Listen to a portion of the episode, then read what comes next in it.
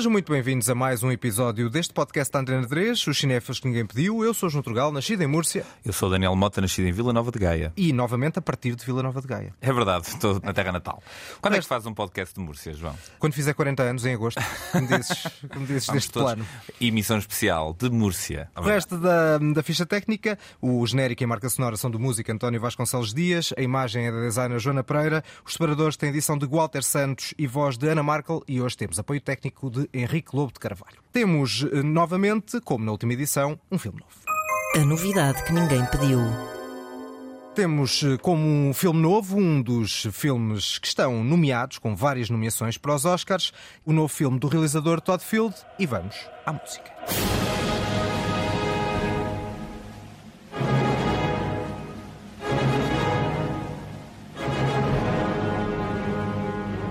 E como temos música, vamos ter uma convidada que faz da música profissão. Olá, uh, eu sou Inês Lajinha e nasci em Lisboa, não é muito entusiasmante, mas é em agosto, portanto temos qualquer coisa em comum. É verdade. Ora, decidimos que, estando a falar de um filme sobre música, e na verdade esta é uma, uma maestrina que está aqui retratada neste filme do Todd Field, que faria sentido ter alguém profissional de música. A Inês é pianista, é diretora artística da Casa Bernardo Sassetti. Está tudo certo até Está aqui? tudo certo Muito até bem.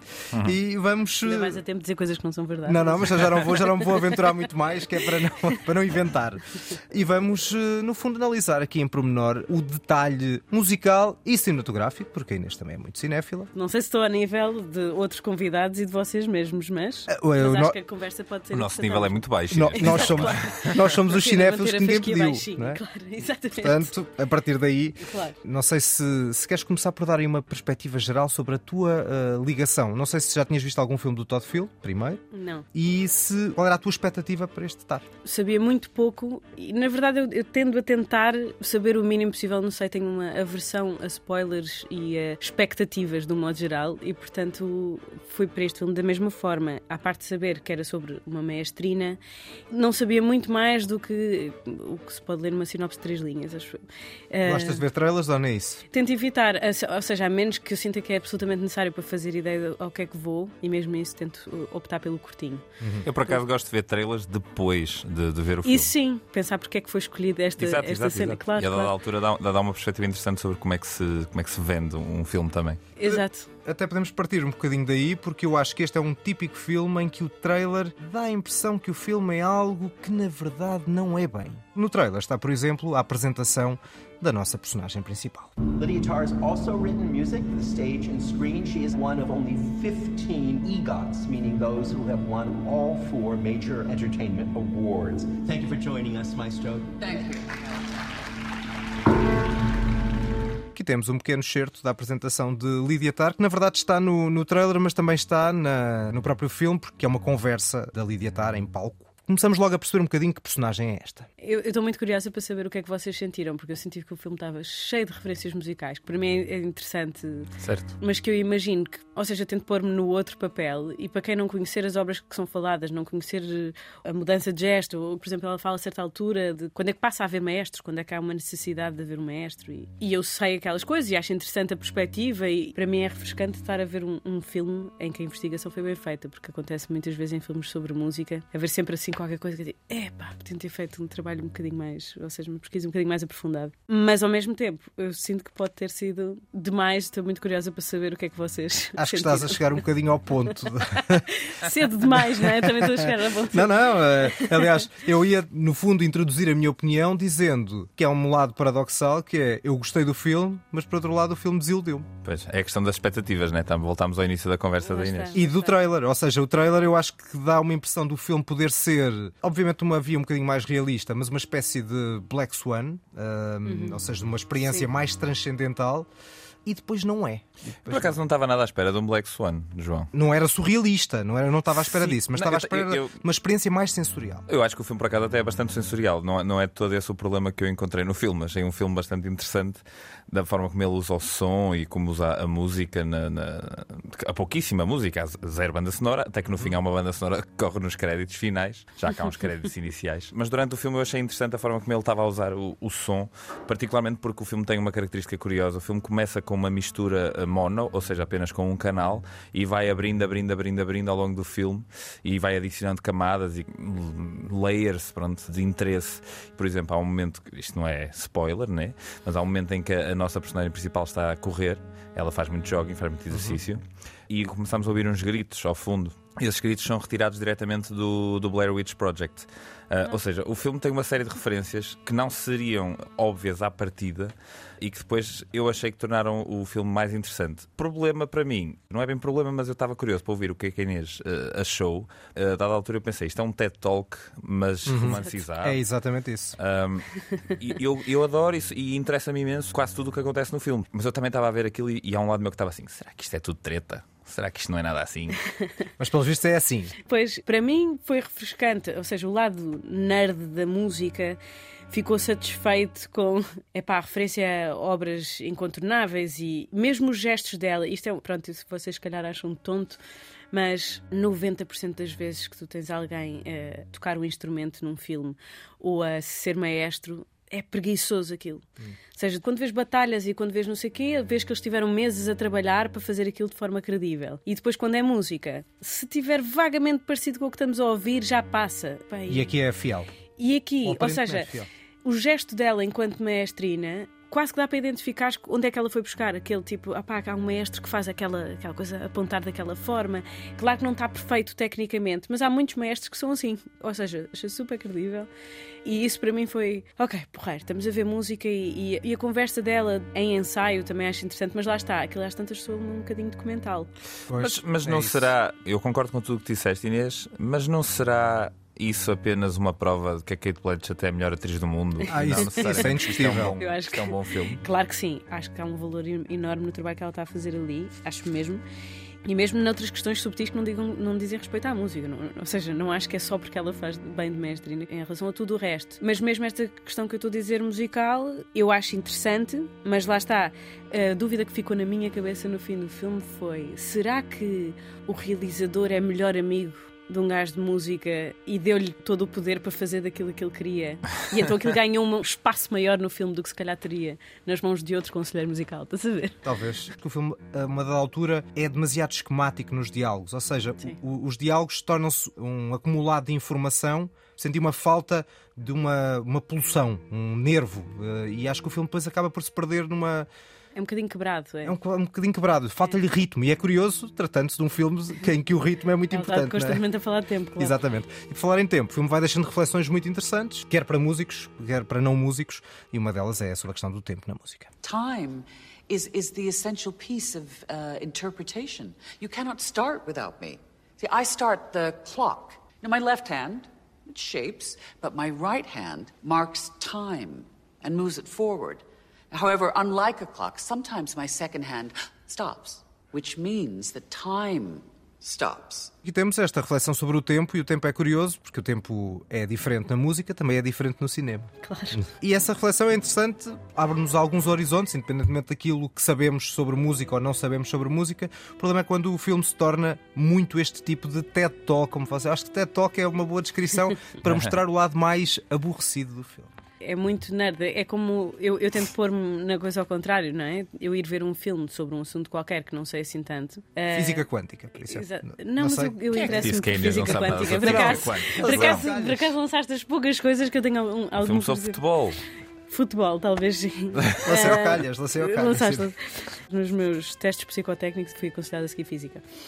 Não, não era música, isto foi tudo um, um erro de casting acho que se perde a oportunidade de aproximar as pessoas de música uhum. quando faz uma coisa assim tão específica. Ou seja, um filme Verdade. destes que, para todos os efeitos, tem Kate Blanchett e, e, de repente pode chegar a mais pessoas, porque tens uma grande atriz a fazer o papel principal, e depois perdes essa oportunidade se faz um filme tão específico, tão específico, que as pessoas que achavam a música, a música clássica potencialmente aborrecida, uh, vão achar, é pá, estás a ver, isto é uma seca que é uma pena. Não tem a ver necessariamente com a parte da música, lá está, tem a ver com a não, parte como, da... como, é, como ela é tratada. É o argumento, acho Exatamente. que o argumento falha muito no, no, no, ritmo, ou seja, para muito e depois quando chegamos a um clímax que deve ter um, um determinado efeito e acho que esse efeito já não consegue ser, eh, já não é conseguido da forma que era pretendido. Eu acho que nós três, eu sou capaz de ter sido o que gostou mais do filme, apesar de tudo.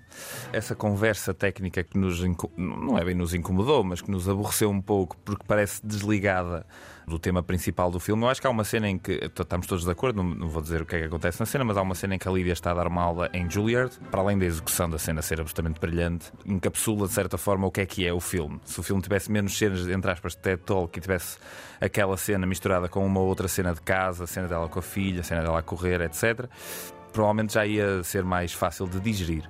Mas eu, até certo ponto, eu não sei se o filme não é sobre esta nossa personagem querer ser algo que não é, acima de tudo ela passa o filme todo a ser algo, e aqui não dá para ser spoiler, mas a ser algo, a advogar uma forma de, de trabalhar a música de forma mais clássica e buscar os compositores antigos, etc. Mas depois, quando vemos as peças que ela compõe, as coisas que ela faz por ela, são coisas que não, não são tão melódicas, não são tão românticas. Então, o que me parece é que há aqui claramente uma, uma intenção de, de apresentar uma personagem que tem dois lados completamente diferentes. Parece uma pessoa super em controle da sua vida, mas ao mesmo tempo está completamente descontrolada e o filme todo leva-nos para aí. Portanto, eu acho que aquela sequência de conversas, sendo as conversas que ela tem no, no café com o outro maestro mais velho, acho que é suposto nos, nos deixarem eh, dentro de um certo espaço mental de, ok, esta, esta, pessoa claramente sabe o que é que está a fazer, mas aquilo é tudo programado, é tudo calculado. E quando de repente temos uma descida dessa personagem a uma, a uma zona mais escura, fisicamente, a, um, a uma cave, digamos assim, de repente aquilo quase parece surrealista ela depois magoa-se e a partir daí o filme eh, perde completamente o controle, como ela perde o controle. Não, mas isso nada um, contra. É o reflexo da personagem. Exatamente. Eu, eu achei o filme, apesar de poder ter vivido como pai 20 minutos menos de TED Talk, eu acho que a dinâmica entre a personagem que a Lydia Tar é para o mundo e a personagem que ela realmente é. Logo na primeira cena temos logo uma, um dispositivo muito curioso em que está um telefone a filmá-la e alguém está a conversar sobre ela. A própria Lydia Tar é obcecada com ir ver coisas sobre ela e recorta as coisas do, dela e guarda numa caixa, etc. Eu, eu, achei esse estudo de personagem interessante e acho que esse é que é o, o objetivo do filme. Mas... E é a essência, eu também acho. Acho que essa é a essência do filme. O problema é que eu acho que o filme, também fruto, lá está, dessas, desses problemas, das várias vertentes desta personagem, ao lado do rigor da música, ao lado da ascensão da mulher, uhum. este papel de maestrina, e há as questões da perversidade do poder, que estão muito, muito vincadas no filme. Depois o filme não consegue combinar bem as várias vertentes para construir aquela personagem como um todo. Eu estava a comentar esta dúvida que tinha se seria seca para vocês, ficou se calhar a ideia de que eu não gostei, satisfaz-me imenso. Não, a mim é, também, a mim também. Não, eu estou a dizer, mesmo é, é, os detalhes da música eu achei super interessantes. Em relação àquilo que o Daniel está a dizer, que eu acho que ele tem toda a razão, para mim foi é interessante ver um filme, e agora falando da questão mais abrangente, o cargo dirigente já é o que é na vida, em todos os assuntos, em todas as áreas. Na música, mais questão de ser mulher e a maneira como uma mulher uh, num cargo deste é descortinada, quer dizer, ou seja, está constantemente a ser exposta e, e estão a questionar cada uma das coisas e a maneira como ela lida com isso, a ansiedade com que vive entre aquilo que ela acha que devia ser, aquilo que é realmente. Isso para mim é super interessante e eu vejo isso, ou seja, esse lado é real também, não é só a questão técnica musical que está bem claro. apanhada, mas a verdade é que isto é a vida da maior parte dos mestres, ou seja, da maior parte dos músicos que eu conheço, há, um, há de facto aqui uma, um paralelismo entre aquilo que nós sentimos que somos, quer dizer, e, e aquilo que depois na prática sentimos que devemos apresentar. Então, hoje em dia, obviamente, na época das redes sociais, em que somos quase obrigados a constantemente a alimentar essa máquina e temos, para todos os efeitos, de escolher o que é que queremos apresentar e depois o que é que isso nos pode fazer a nós. E eu acho que o filme, no fundo, acompanha um bocadinho ela querer dar aquele ar, não é? De está sempre tudo composto e está ter sempre tudo sob controle e depois na verdade aquilo está tudo assente em estacas muito frágeis e de repente quando há a possibilidade de cair ela cai, não é? Certo. Sim. Uh... E o filme começa com uma sequência em que ela está literalmente no alfaiate a preparar uma roupa que depois nós vemos ao longo do filme vários outfits Exato. e todos eles parecem extremamente simples e básicos, mas todos eles também percebemos no início que foram planificados e planeados ao milímetro, etc. Depois temos dentro da música e não só a questão da competição e também de uma certa cunha. We have a problem. She's not officially been invited to become a member of the orchestra. Well, she wouldn't need to be to solo for us. I believe the criteria of the audition was all section members. Then her audition gets thrown out. No. Wait. Gosha, let's talk. Que esta cena também, olha, é uma das melhores cenas para refletir as várias contradições desta personagem. Podia-se chamar Cunha o filme. Exato. E que se vê não, não só aqui, não só aqui, em outras alturas é o poder e o poder corrompe. Sim, o filme é muito sobre dinâmicas de poder. Eu, eu, por acaso, há, há uma ou duas cenas, pronto, isto agora é mais curiosidade eh, de quem está de fora. Eu achei fascinante também a forma como no filme eles fazem as audições do- das pessoas que estavam a tocar violoncelo atrás de paredes. Eu achei, ao mesmo tempo que achei fascinante, achei É aquilo assim? tenebroso. Isso existe.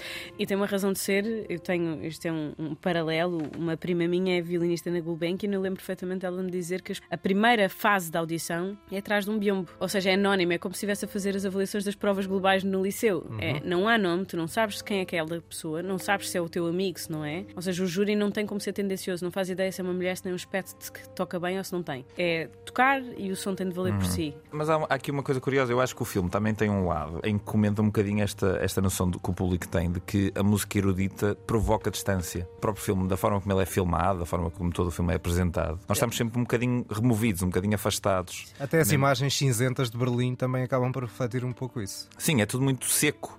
E eu acho que lá está, essa, essa projeção de quem habita a música erudita, a música clássica, e se calhar isto sou eu a ser preconceituoso, e Inês, ainda bem que cá estás para me corrigir. Ah, esta projeção eu acho que faz parte da informação que o filme traz para tentar provocar o espectador a pensar de forma diferente a dada altura. Eu tive essa sensação também, acho que é exacerbado por aquilo que o João estava a dizer em relação a- aos tempos do filme. É um filme silencioso, como tu estavas a dizer também, tem muitos silêncios, muito espaço, é um filme muito aberto e cinzento. Aquilo tudo remete e reforça essa sensação de, de frieza e distância que eu acho que existe na música clássica, mas não acho de todo que seja uma coisa transversal. E que Até porque se for essa a mensagem que Exato, passa. claro, exato. Quer dizer, pessoal, Um não tiro no ouçam, pé, não é um ouçam, tiro no não, pé, não é? Não Porque ouçam. reforçar-nos eu não é muito. chato. Eu não acho nada que seja, seja essa a mensagem, aliás. Eu, eu vou ser honesto, eu achei o filme hilariante. eu acho Exato, que este filme é uma comédia. Pá, hilariante. Não, não, É se sério, eu tivesse. Que não mal? estou a ser, não estou a ser, não estou mesmo Queres a ser provocar? Não, não, não, não estou a ser provocador. Eu acho este filme uma sátira. Acho Está que um é- bocadinho exagerado. Exatamente, eu acho que a forma como A este filme pega nestas ideias claro, não pré-concebidas. podemos, não podemos spoiler, não é? Mas há ali uma cena em particular, perto do fim do filme, em que ela se passa, quer dizer que eu acho que aquilo nunca aconteceria. Mas isso na já é, o, real, não já é a lógica do clímax. Mas eu, mas eu acho que todo o filme é subversivo, subversivo que vê, ou seja, não é um filme Certo. dramático, pesado sobre o que é que é uma vida difícil, uma maestria. Acho que há um lado de gozão sobre essa própria erudição e essa apresentação. Eu acho que o filme tem várias camadas de, de- de gozo e de sátira. Eu estou curioso quando nós virmos este filme em sala, em breve, se vamos ter gargalhadas. Eu vou gargalhar. Talvez. Quero, quero áudios disso, quero áudios de tu, de tu a gargalhar Uma sozinho pessoa, numa sala. uma pessoa, Claro. Tudo Mas- mais silencioso. Não, mas olha que não, não imagino isso vai acontecer muito. Mas vocês acham que o filme se, se leva muito a sério quando no início diz qualquer coisa do género o seu trabalho com as tribos Xincampong, Catingampong, que aquilo parece literalmente que eles estão a inventar um, Sim, é verdade. um nome. E se calhar não estão. Lá está. Eu acho que o filme é muito inteligente, muito interessante. Eu acho é que às vezes é, se calhar, isto pode não ser um problema, inteligente em demasia para chegar a toda É a lá. gente. Não, É well, demasiado esperto. É um problema. Falámos muito da Kate Blanchett, quer dizer, nós não falámos ainda o Não suficiente, falamos- não, falámos ainda o nunca, suficiente. Nunca se fala o suficiente. Exatamente, mas pelo menos dissemos grandes coisas sobre a Kate Blanchett, que está aqui nesta próximo certo que eu vou passar, mas também está aqui. ias dizer está aqui em estúdio. Não, não está, Está não está, não Está. não está. entra não Kate está. Blanchett. Não está. Mas também, não é só a Kate Blanchett que eu acho que é bastante forte. Eu acho que vem aí uma estrela francesa que está aqui nesta cena. Francesca, you did as I asked and deleted any and all correspondence with Krista, correct? Um, I'm not sure. I, I'm, I'm, I'm not sure. I'll double check.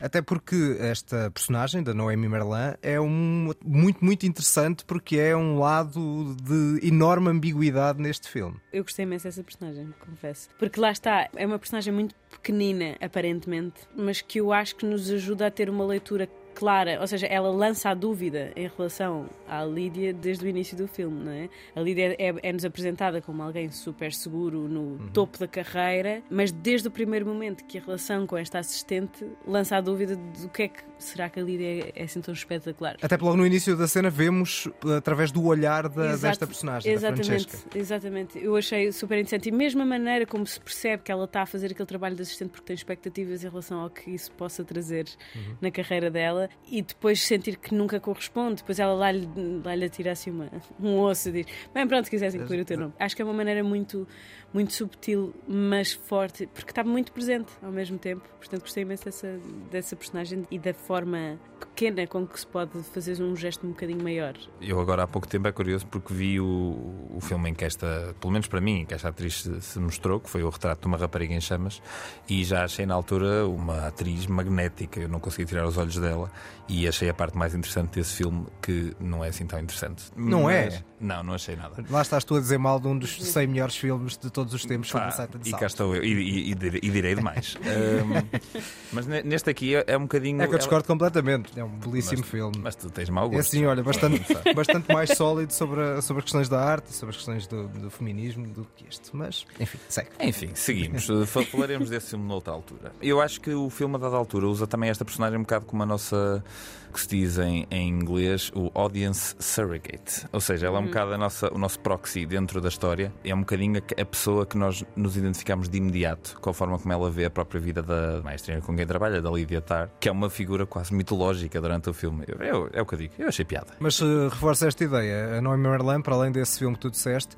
entrou agora num filme do Garrel, do Garrel Filho, chamado Inocente. Tem um papel completamente diferente deste, espampanante, e acho que é sempre impressionante nos vários papéis que vi, em registros muito diferentes, porque às vezes já há atrizes que nós vemos a fazer sempre um papel muito semelhante, depois acabamos por nos perder um bocadinho a, a paciência.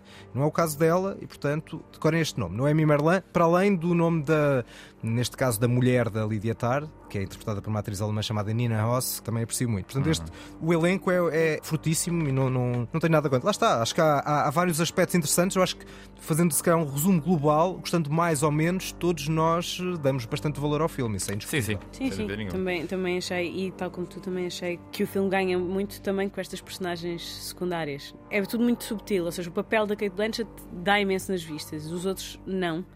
Mas são pequenos contributos, Mas só é? que são muito relevantes, ou seja, não são proporcionais ao tamanho que ocupam no filme, em, em falas, acho eu. Bom, vamos à nota. Inês. Não, não quero, não gosto de dar notas. Eu sou anti-avaliações, a não ser quando é contabilizável. Isto é tudo muito abstrato. Mas vale o que vale também, não é? Claro que sim. Não sei, acho que merece um 8 da minha parte. Afinal, para quem aparentemente estava com algumas. As minhas reticências são os outros dois. Eu não, as minhas reticências. És uma não, simpática a dar notas. Também, mas não acho que uma pessoa tenha de, tenha de dar notas muito baixas. Acho que há muitas coisas por onde o filme se sai muito bem e as reticências não são suficientes para baixar significativamente. Mota. Eu também vou dar 8. Vou, vou, vou ecoar aqui a, a- Inês. Eu acho exatamente a mesma coisa. Eu achei curioso há bocado estares a dizer que hum, ah, quando vejo um filme com música, normalmente aquilo está sempre mal feito, que os músicos nunca estão a tocar o que é suposto, não sei o quê, mas quando vejo uma batalha, batalhas nós nunca tivemos nós em nenhuma. Mas, Claro, mas, também pensei nisso. Mas é curioso porque a música realmente já está mal. E se calhar as batalhas também são uma desgraça. Agora, se um filme tiver uma batalha realista, se calhar vai ser uma seca. E a questão é: será que a música, quando é realista em filme, é uma seca? Pronto. Mas de qualquer É maneira, meu- 8 em 10. o meu- a minha preocupação em relação a este filme era precisamente essa: é que fazer a coisa tão corretamente. Cortávamos 20 minutos das É descrições é isso. e podíamos mostrar que dá para ser interessante. Ela fala de uma coisa que eu acho super interessante e que é de facto verdade, que tem a ver com a intenção do compositor e, e a intenção do intérprete. E isso é uma conversa super interessante e que eu acho que é digna e eu acho que podia ter sido um bocadinho mais explorada, já que estamos a tentar trazer a música real para o filme e menos o. Ah, e o Elgar e depois o Luli, e está cheio de as referências super específicas. E, exatamente, ou seja, pronto, está bem, são tudo nomes reais. Como é que se diz? Aquela Name expressão. dropping, name name dropping. A a sensação que eu tive às tantas foi um bocadinho name dropping. Nome que eu não conhecia, ok, porreiro, vou pesquisar. Mas às tantas sinto um bocadinho que é aquela coisa quando estamos entre amigos, queremos impressionar e eu estou com Sim, vocês que são do certo. cinema Volta e eu vou é um investigar um bocadinho bocadinho uns nomes que eu vou lançando. Não, e eu não sei quantos, e vocês ficam a achar que eu sei imenso daquilo. Impressionante. exato. Ficamos impressionados. Bom, eu vou baixar só um bocadinho a minha nota relativamente a vocês, mas também não baixo muito. Tenho, vou dar um 7 em 10. Lá está, desiludiu-me um pouco, até tendo em conta o Little Children, que foi um filme que eu adorei, o- que é um filme mosaico fortíssimo sobre o pecado que ele fez há 15 anos. O Todd Field não realizava nada há 15 anos. Um filme que tinha também outra extraordinária atriz, que é a Kate Winslet, e, e ótimos secundários, para além do mais. Mas de qualquer das formas, acho que é um filme bastante interessante. Olha, eh, comparando um bocadinho, é, surgiu um pouco como aconteceu com o Decisão de Partir. Foi um filme que eu acho extraordinariamente interessante, mas que não me disse assim muito do ponto de vista emocional. E Por portanto, acaso estava a pensar o mesmo ao longo, ao longo do filme. Estava a pensar isto. Vamos fazer uma apresentação deste filme e vai ser a mesma conversa. Vai ser- malta, tecnicamente, pá, isto vai. Mas depois não agarra, né? Embora, Estamos pronto, lá aqui. está. Sejam filmes que não têm nada a ver um com Nada, o outro. nada. É, só, é só do ponto de vista da, da nossa reação. A falta de conexão emocional. Exatamente. Pronto, fica com uma média de 7,66666, eh, dízima infinita, Obrigado, João, periódica. Por esta média, um resto de uma boa noite para todos, os matemáticos. Matemática e a música também estão relacionadas. Bom, vamos para a segunda parte e vamos continuar a falar de música. A lista que ninguém pediu. Ora, nesta lista temos filmes sobre música, ficcionais, mas sobre música em geral, e nós podemos ir a, a várias áreas.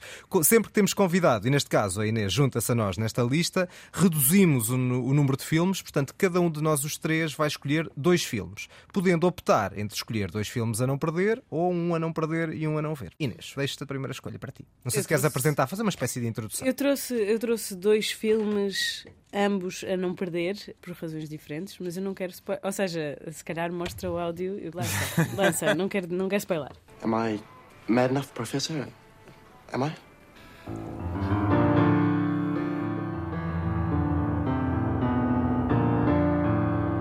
Think of it as two separate melodies jousting for supremacy.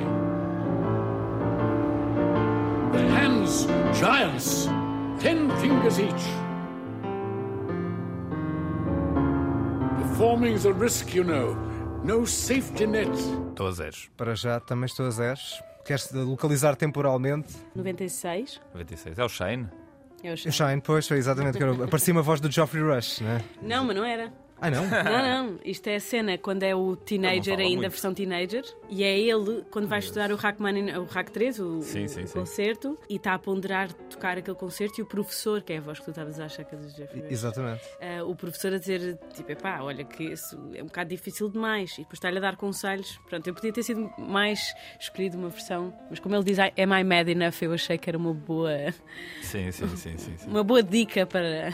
Por acaso é grande falha para mim porque eu nunca vi este filme e até pensei, olha, vou aproveitar agora a ocasião para ver. E Olha, portanto, olha, fica Eu- já eu a tua vi, Eu sugestão. vi este filme há, há imenso tempo. Eu, só- eu basicamente só me lembro dele a tocar o, o voo do Moscardo com o cigarrinho na, na boca. E isso foi o. Olha, lá está. A única vez que eu vi um ator a tocar como deve ser, apesar de. pá, tenho quase a certeza que o áudio que estamos a ouvir. Só põe as mãos no fogo, acho eu.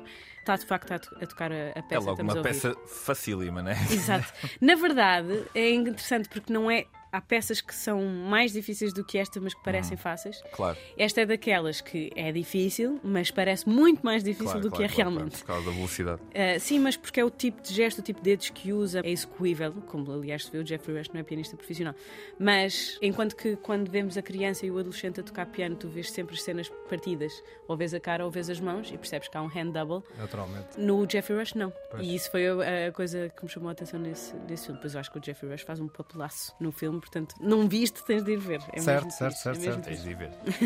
Porque é daqueles clássicos de filmes sobre música, não é? É. E de uma certa lógica realista, não é? É sobre o David Elfgott, que é um- uma, uma pessoa real. Aliás, ele foi não, aos não, o realismo, Oscars. o realismo não, não de ser baseado em factos verídicos, Não, mas estar bem feito. Ser bem feito. é Sim, isso. sim, sim, sim. é. É um símbolo, não é?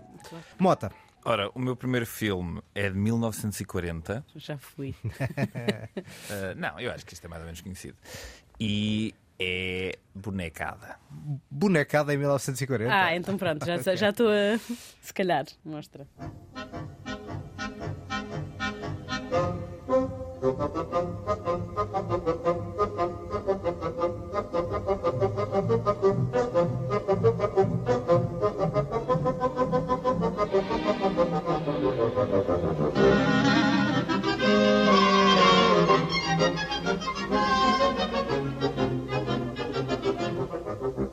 Isto é bonecada muda?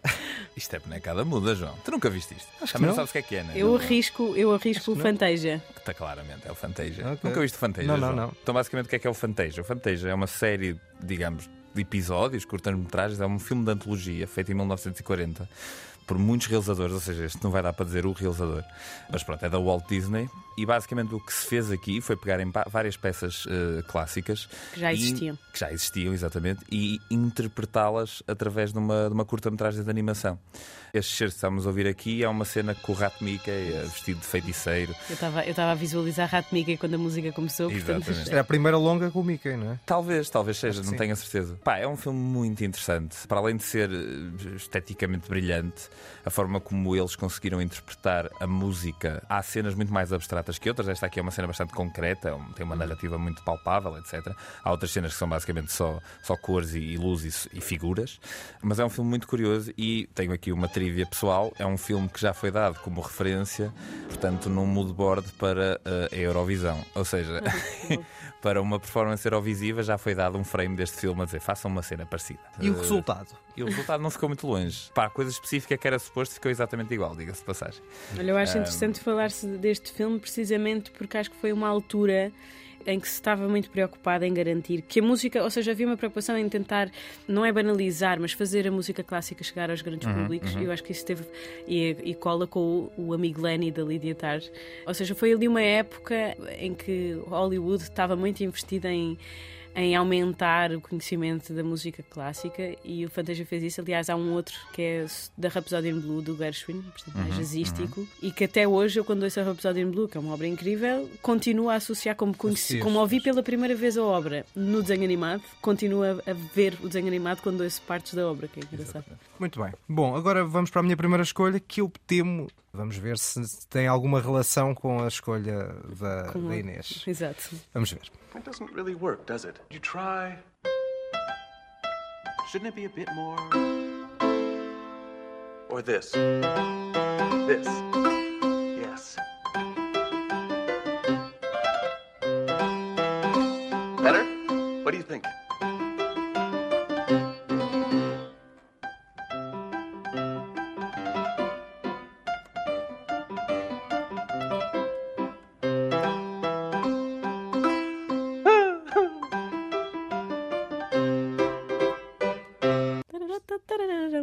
Pronto, já percebi que vocês os dois escolheram o mesmo cheiro, não é? Confere, confere. que- Não é o mesmo certo. Não, mas, Não, mas é o mesmo. Não é o mesmo certo, mas há, mas há uma outra parte deste filme. Portanto, estamos na obra-prima absoluta. Pá, fogo. Milos Forman. Exatamente. Vocês são, são muito aborrecidos, pá. Este filme é tão óbvio de escolher.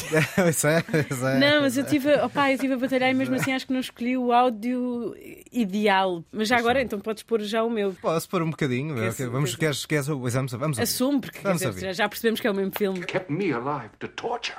32 years of torture. 32 years of slowly watching myself become extinct. My music growing fainter, all the time fainter, till no one plays it at all. His. Good morning, Professor. Time for the water closet. Muito bem, cá estamos. Num filme que é sobre o Mozart, mas na verdade não é bem sobre o Mozart. É sobre o Salieri. É sobre Salieri, exatamente. É, e é, é ingrato para o Salieri, porque É, o vende como um total falhado, está-se a inventar e a dar uma responsabilidade ao Salieri como se tivesse sido ele a encomendar o Requiem de Mozart, que é tipo das obras mais icónicas da música clássica. E a acusá-lo de quase de homicídio, que também não é bem. Exatamente, claro. quer dizer, toda aquela. Agora, que faz por um, por um filme incrível, eu acho que faz. Sim. E lá está, mais do que qualquer outro, acho eu, que me tenha ocorrido, e por isso é que eu quis trazer. Acho que faz muito para se gostar de música clássica. Acho que é um filme muito fixe para alguém que não sabe música e que não tem essa proximidade, Uhum. se aproximar um bocadinho. O filme ganhou vários Oscars, entre eles o ator que faz de Salieri, que nós vimos agora recentemente no White Lotus, o F. Murray Abram. É daqueles atores que não aparecem de forma muito consistente, então, como nós não os vemos com muita frequência, quando eu vi, pensei: onde é que eu, onde é que eu conheço? É Exatamente, exatamente, exatamente. Pronto, e um dos lados é daqui. Mas por outro lado, outro, outro dos Oscars que ganhou é da di- direção artística, e é engraçado porque o filme é muito sumptuoso, mas por outro lado, há ali um lado de sumptuosidade assim meio postiça, de enorme sarcasmo. Assim como, por exemplo, acontecia no Barry Lyndon do Kubrick. Ou seja, há Uhum. um- uma, uma ideia de, sim, vamos tornar isto muito sumptuoso, mas por outro lado, vamos eh, gozar um pouco a coisa. É? Nem Palaciana, dissemos o digamos nome assim. do filme. Sim, Daniel sim. Mota, Daniel Mota. Adivinha lá, Este Daniel, adivinha lá. é- Este filme é o É o, Amadeus. é o Beethoven, é o- é o Beethoven. Ninguém trouxe o Beethoven sobre o cão. Toda a gente. Ah, claro. Isso era uma grande escolha. Eu Isso vi tinha tantas sido. vezes esse filme Esse quando era humor, se queres humor. Exato. Mas o Amadeus, eh, não, ficou toda a gente a saber que o senhor tinha o nome do meio. Eu acho que também tem esse. Sim, sim, É verdade, sim, é sim. verdade, é verdade. Nós vamos falar dele porque ele, nos vários Oscars, ganhou o Oscar de melhor filme e, portanto, daqui a 45 episódios de Oscar, Mota, cá estaremos para voltar a falar dele. Eu adoro quando faz essas futurologias. Daqui a Exato. 45 episódios vamos estar nós. Bom, Nós já não temos eh, escolhas. ehm, Daniel pronto. Não, eu, na verdade, eu ainda tenho, ainda uma tens. escolha. eu ainda tenho uma segunda a não perder. A tua segunda é a não ver? A com minha não- segunda é a não ver. Pronto, então vamos fechar aqui os capi- o capítulo dos filmes a não perder com um filme bastante diferente, também bastante menor, por um lado, mas que eu acho que é muito interessante, não necessariamente sobre a música, mas sobre a falta dela. te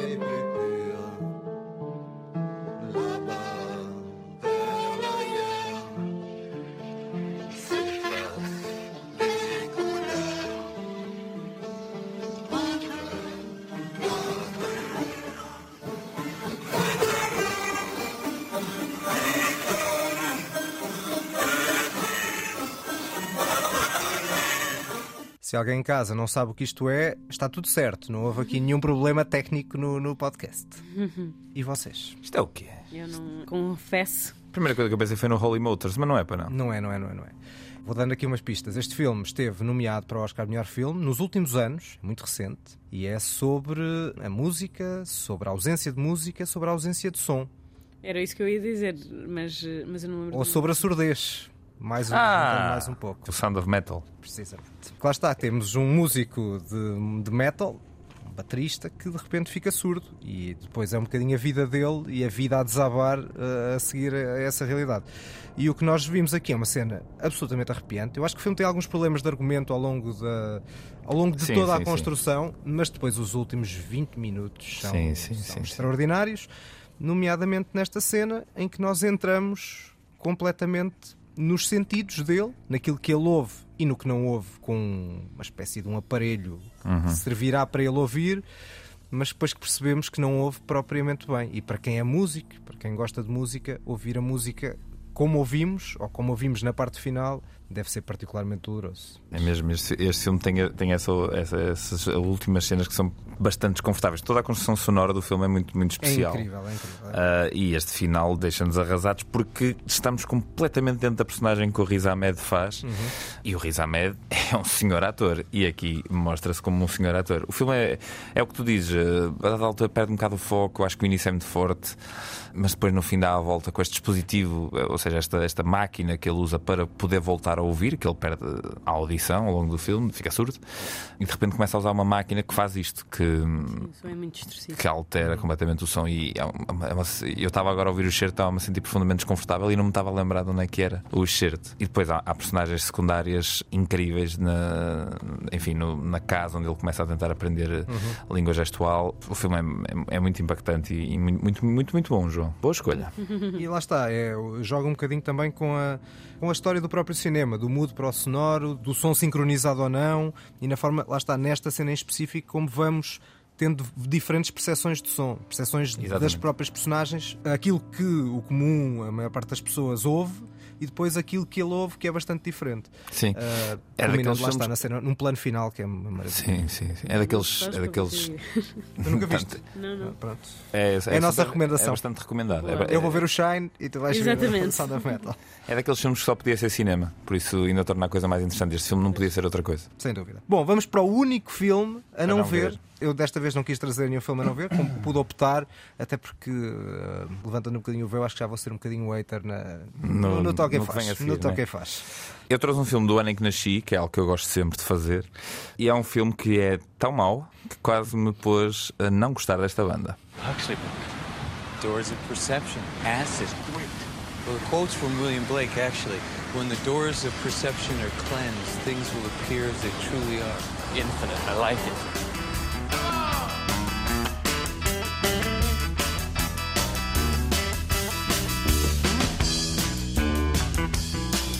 Que exagero, bota. Nada. Que exagero. Zero Que exagero. exagero.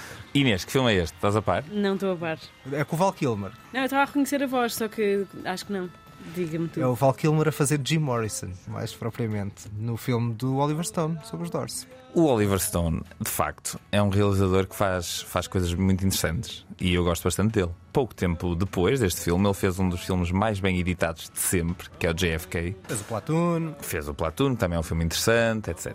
O que é que acontece? Ele chega aqui aos Doors e diz assim: Eu sei como é que se vai contar esta história. E aquilo não é nada. Como quase todos os biopics, diga-se de passagem. Vocês falaram do, do Amadeus, que é capaz de ser das, das poucas exceções de biopics que são bons, mas quase todos os biopics têm este também é um problema. bocadinho biopic.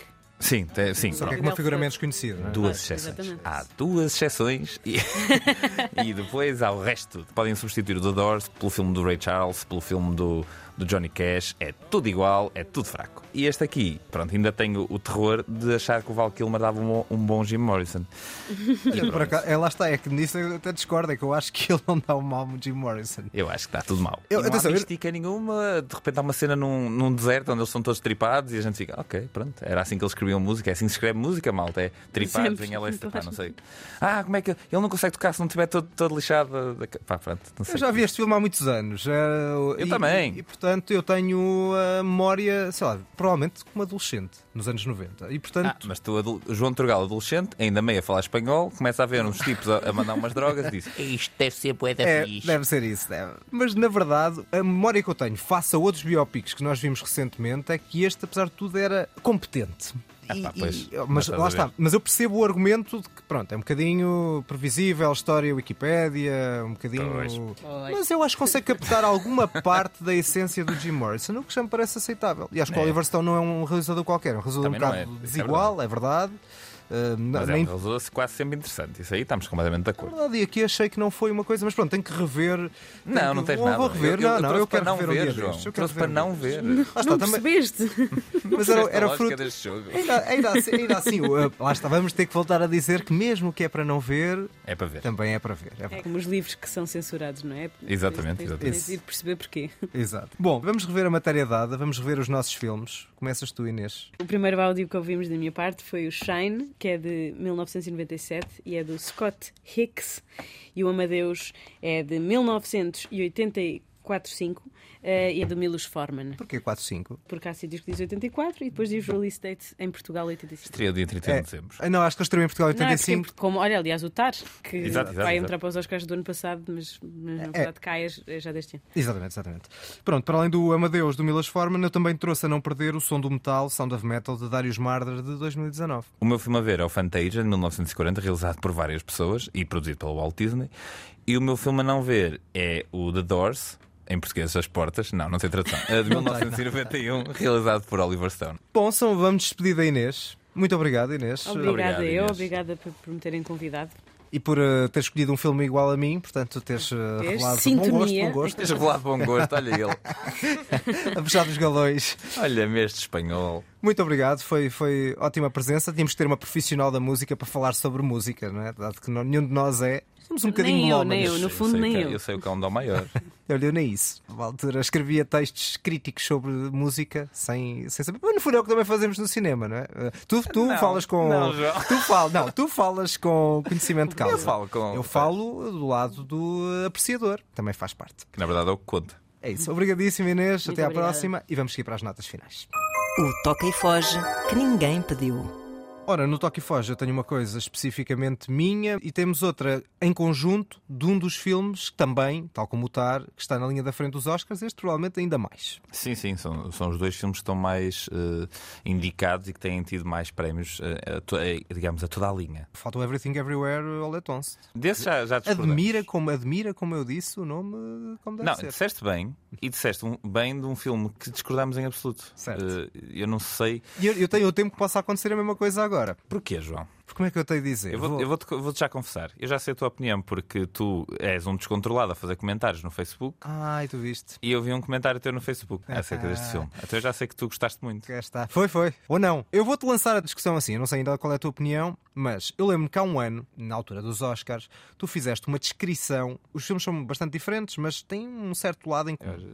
Fizeste uma, uma certa e determinada descrição sobre o poder do cão. Que eu achei bastante injusta. Mal QB desse filme. Lembro-me bem. Pois bem, eu eh, assino por baixo o que tu disseste na altura sobre o poder do cão, Sobre relativamente a este filme, Os Espíritos de Inisherin.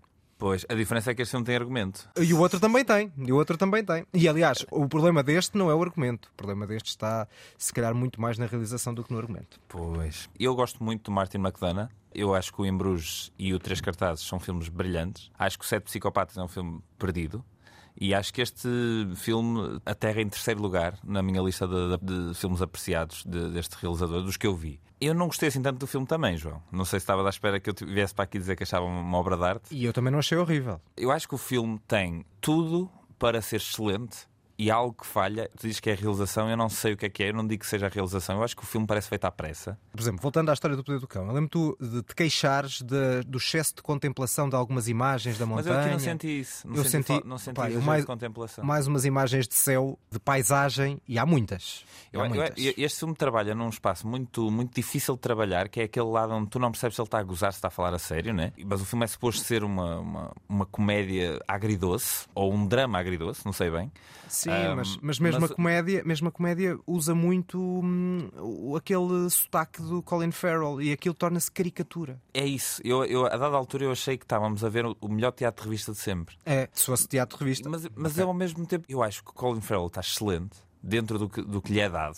Eu acho que ele no Embrujo está melhor, por exemplo. Acho que o Embrujo é, é, para mim, o filme em que o Colin Farrell está melhor, sei lá, da carreira dele. E achei que aqui ele tem um, um- um trabalho difícil que é de levar este filme às costas, sendo que o filme pede dele uma sucessão de, de reações idênticas. Ele está sempre a fazer aquela coisa, as sobrancelhas para cima, oh, my like fucking, hey. Exato. E, e é um bocadinho repetitivo. E o filme, a dada altura, perde-se, sendo que eu acho que volta e meia também se encontra muito bem. Por exemplo, quando temos uma cena perto de um lago entre duas personagens secundárias, eu acho essa cena brilhante. E achei essa personagem secundária extremamente bem interpretada pelo Barry Keegan, que também está nomeado para o Oscar de melhor ator secundário. É um problema das expectativas. Eu acho que se tivesse visto este filme sem saber o quão aclamado ele estava a ser, se calhar tínhamos surpreendido, se calhar Mais ou menos, porque eu não tinha muitas expectativas para ele. Ao contrário do Tar, que já estava, aquilo era certinho, para mim este não era uma coisa que eu esperasse mundos e fundos. Há já ali, não, não querendo ser spoiler, há já ali uma- na- naquela amizade que eu acho que falta algum contexto, mas que mesmo que mesmo que ela fosse apresentada assim, fruto do isolamento ou de uma amizade que é mais do que isso, abrindo aqui dois caminhos possíveis para uma certa questão freak daquela amizade que se destrói a uma dada altura, eu acho que ela não está muito bem, muito bem apresentada. E acho que, por exemplo, a própria personagem do Brandon Gleeson é um bocadinho desperdício. E é desperdício de muito Sim. talento. Olha, Pois é, o filme está, está cheio de pessoas com talento de uma ponta à outra. Pois, sem dúvida. Não é esse o problema do filme, mas também não achei assim genial. No fundo, no fundo, no fundo, eu acho que o que nós vamos acabar por dizer é a nossa maior pena é que este tenha sei lá quantas nomeações, o Tar tenha sei lá quantas nomeações e o After Sun tem uma. Ah, certo, sem dúvida. E, é- e é impressionante, já agora lançando essa ideia, nós já elogiámos muito o After Sun eh, há uns episódios, e é impressionante que o After Sun, sendo o filme que é, até havendo uma lógica de representatividade de Hollywood, não tenham escolhido Charlotte Wells para terem a melhor realização ou o argumento. Sim, Mas eu acho que melhor realização, porque eu acho que o filme é, é uma estreia extraordinária. E quando não há uma única mulher nomeada, nem no melhor para melhor realização e nos 10 para melhor filme, o único que é realizado por uma mulher é um filme chamado Women Talking. Parece gozo. E, portanto, ou seja, o Hollywood que havia, às vezes, eu já senti isso em outras alturas, representatividade. Não diria, é, Forçada, não é não é? excesso, mas é forçada, quase numa lógica de cotas. Senti isso num filme chamado Promising Young Woman, que era um filme banalíssimo, mas como tocava nas questões do feminismo eh, e, e do abuso, Pois, acho que foi nomeado apenas e só por causa disso. E agora, neste caso, acho que devia estar nomeado. Mas, Pois. mas pronto, fica, fica esta a nossa crítica. A nossa nota de pesar pela, pós-Oscars, Oscars, ouçam-nos. Eh, eh, se é para fazer, façam em condições e façam com filmes bons. O Promising Young Woman eh, é, é, é pena que de vez em quando ainda apareça em conversa porque eu acho um filme Banal. péssimo. É isso. Menos que banal, é isso, é isso mesmo. Ah, neste, eu lá está, não acho que seja um filme péssimo. é Não, um não, filme que todo, falta, falta Tem muita nervo. coisa interessante, mas falta, yeah, falta, falta nervo, é isso. É um bocadinho também o que falta ao Tar. E na falta verdade, olhar. mas- Eu acho que falta. Não, acho que ao contrário do Tar, eu acho que neste falta mesmo o olhar do realizador. Acho que o realizador é um bocado perdido na forma como constrói esta, Pois é. aquele, aquele, aquele E eu- eu- cenário. mas eu acho que ele nunca foi. A força dele é sempre o argumento. E mesmo no Três Cartazes, que eu acho que é o. E mesmo no Três dos- Cartazes, eu também acho que falta ali qualquer coisa. Pois, mas eu gostei bastante do Três Cartazes. E acho que é um filme bastante mais. Mas lá está, se calhar o Três Cartazes beneficia de ter uma Frances McDormand, que é uma atriz que, mesmo sem realizador, consegue ser brilhante. Mas pronto, acho que não, tem, não é um mau filme. Tem uma personagem da irmã e dos animais que são. Tem, Os animais estão ótimos. Tem, tem alguma graça, exatamente. Tem alguma graça. Um ou outro apontamento interessante, mas, mas falta, falta uma, uma noção de conjunto. Já agora, mas quanto- que nota é que darias a este filme? É pá, um 6. Pois, 6 ou lá 5. está. Eu daria 5. Portanto, é isso. Afinal, estamos, estamos mais ou menos eh, taco a taco. Bom, eu fecho com um filme bastante diferente. Um filme do austríaco Ulrich Seidel, que é o irmão cinematográfico do Michael Haneke. Ahm, num filme que, apesar do desencanto, não é mórbido, como são muitas vezes eh, os filmes do, do Haneke. Mas estamos num sítio profundamente depressivo, uma estância balnear no Adriático, em Rimini, e o filme chama-se precisamente Rimini, mas no inverno. Quando tudo está vazio, quando só há um conjunto de idosos que vão ali num conjunto, numa, numas excursões esporádicas uh, e nada mais. E nós acompanhamos um cantor pimba, decadente, chamado Richie Bravo, é o nome da personagem, e com uma dicotomia curiosa, porque o, o personagem é desprezível, é nojenta por um lado, mas por outro é, é caricata, é, é um patego digamos assim. Uh, e, é, e é, no fundo é, é, o reflexo da vida. As pessoas não são, não são estereótipos e, portanto, esta personagem de todo não é. E de todo não é, especialmente quando a filha aparece de surpresa e ele já não vê a filha há não sei quantos anos e algo muda. É um filme que tem detalhes muito interessantes, eh, dos idosos com os telemóveis, até outros de natureza familiar, com muito Eddie para a mistura. Para além de ouvirmos a música O Vinho Verde, ou Verde Vinho do nosso Portugal, do vosso Portugal, se tu preferires, essa música, que é um original austríaco. E portanto, ouvimos essa música, entre outras músicas. Acho que ouvimos música a mais, o filme devia ter meia, menos meia hora, provavelmente, mas depois uh, tem um final que é tu achas que o início e o final são estranhos, mas depois tem um subtexto, uma mensagem final que faz com que tudo faça sentido. E é a vida, no fundo, a intrometer-se no cinema. E isso é muito enternecedor e acho que torna este Rimini eh, só pontos por isso neste, neste filme do austríaco Rich Side. Brutal. Obrigado, João, por, esta, por trazer este filme à discussão. É verdade, eu acho que não sei se já vai ser muito fácil ver, porque eu já ouvi um bocadinho em final de, de temporada. temporada. Ele já estreou há umas semanas, mas, mas se puderem ver mais tarde, acho que continua a valer muito a pena. São as despedidas deste episódio. Sigam-nos no Facebook e Instagram, este podcast da Antena 3 e mandem-nos mensagens, como sempre. É verdade, em breve vamos anunciar uma nova sessão uh, do TAR, uh, no nosso cinema Fernando Lopes. Vamos sortear bilhetes também para essa sessão. Vou-vos só deixar com uma frase desse mesmo filme, para mim a frase que encapsula toda a moral do filme. Don't be so eager to be offended.